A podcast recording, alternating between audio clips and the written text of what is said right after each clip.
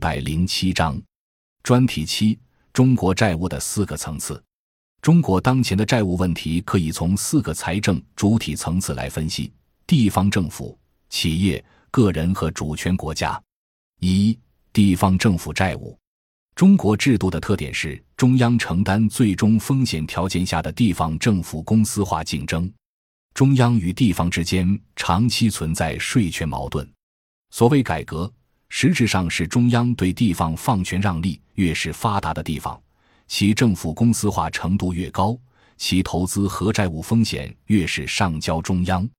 可见，中国的体制下，任何地方的债务和金融坏账，无论有多严重。地方政府都不会破产，其风险上交集中到中央，则促进了国家主权信用扩张，对应赤字增发国债和外汇占款增发货币。地方政府及其经营的企业因此享有无形的中央政府信用保证，所以地方有强烈的债务扩张冲动，致使资产负债表迅速膨胀。地方政府和国有企业非金融企业部门的负债规模。资产负债率和债务杠杆率均大幅提升。二零一一年后，大量经济主体的资产负债表出现恶化情况。二零一四年九月二十一日，国务院下发《国务院关于加强地方政府性债务管理的意见》，规定地方政府截至二零一四年年底的存量债务余额，应在二零一五年一月五日前上报中央，将存量债务分类纳入预算管理，统筹财政资金。优先偿还到期债务，这实际上就是中央政府承诺替地方偿还部分债务。有分析估计，地方政府上报的十八万亿元人民币地方债务，其实只及实际债务的百分之三十至百分之四十。其后有报道称，截至二零一四年年底，中国地方政府总体债务规模达到二十四万亿元人民币。其中十五点四万亿元人民币属于地方政府负有偿还责任的债务，较二零一三年激增四点五万亿元人民币。为了防止地方债务危机演变为系统性风险，财政部在二零一五年三月批复地方三点二万亿元的置换债券额度，用新债置换旧债的方式，允许地方把一部分到期的高成本债务转换成较长期的低成本地方政府债券。为地方减少利息负担超千亿元，这次置换债务的操作实际上是中央银行间接向地方投放基础货币，等于中国政府用一次类似量化宽松的方式舒缓了一场迫近眉睫的地方政府债务危机。但以长债换短债只是争取时间的权宜之计，金融创造出来的价值最终还是得靠实体价值来支撑，否则危机始终会爆发。二零一五年八月二十九日，全国人大常委会表决通过国务院关于提请审议批准二零一五年地方政府债务限额的议案。新华社披露，根据该议案，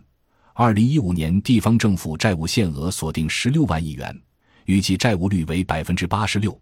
明确将债务率不超过百分之一百作为地方政府债务的整体风险警戒线。二、企业债务。根据标准普尔的估算，中国的企业债务融资市场的存量规模在2014年已经超越美国，成为全球第一。2015年7月底，国有企业总体债务规模达71.3万亿元，同比增加11.2%。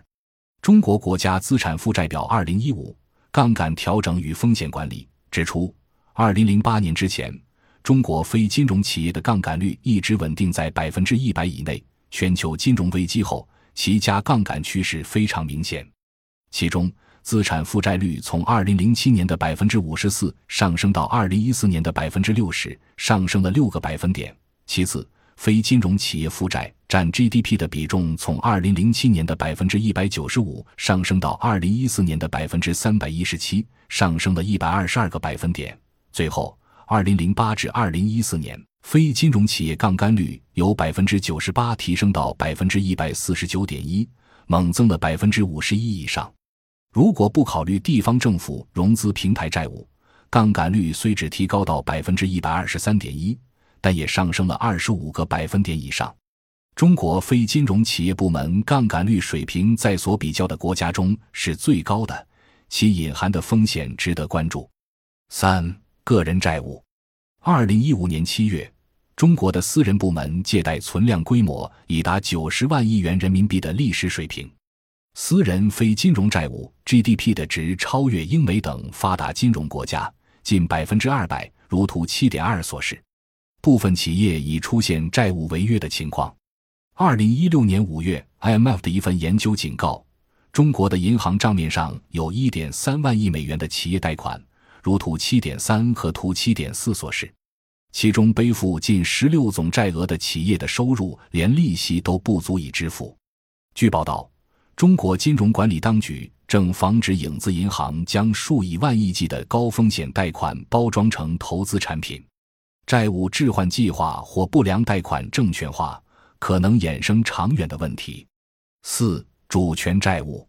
中国国家资产负债表二零一五指出，按宽口径框算，二零一四年中国主权资产总计二百二十七点三万亿元，主权负债一百二十四点一万亿元，资产净值为一百零三点二万亿元。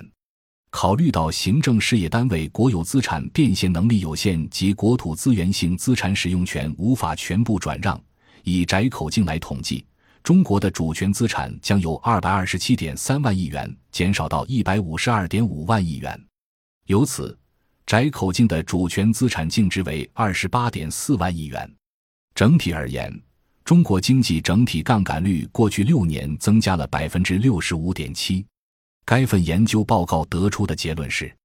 中国国家负债率上升与全球危机和国内经济下滑密切相关。一旦经济增长速度长期持续下滑，并致使或有负债不断实有化，中国的主权净资产的增长动态有可能逆转，因而不能掉以轻心。感谢您的收听，本集已经播讲完毕。喜欢请订阅专辑，关注主播。主页更多精彩内容等着你。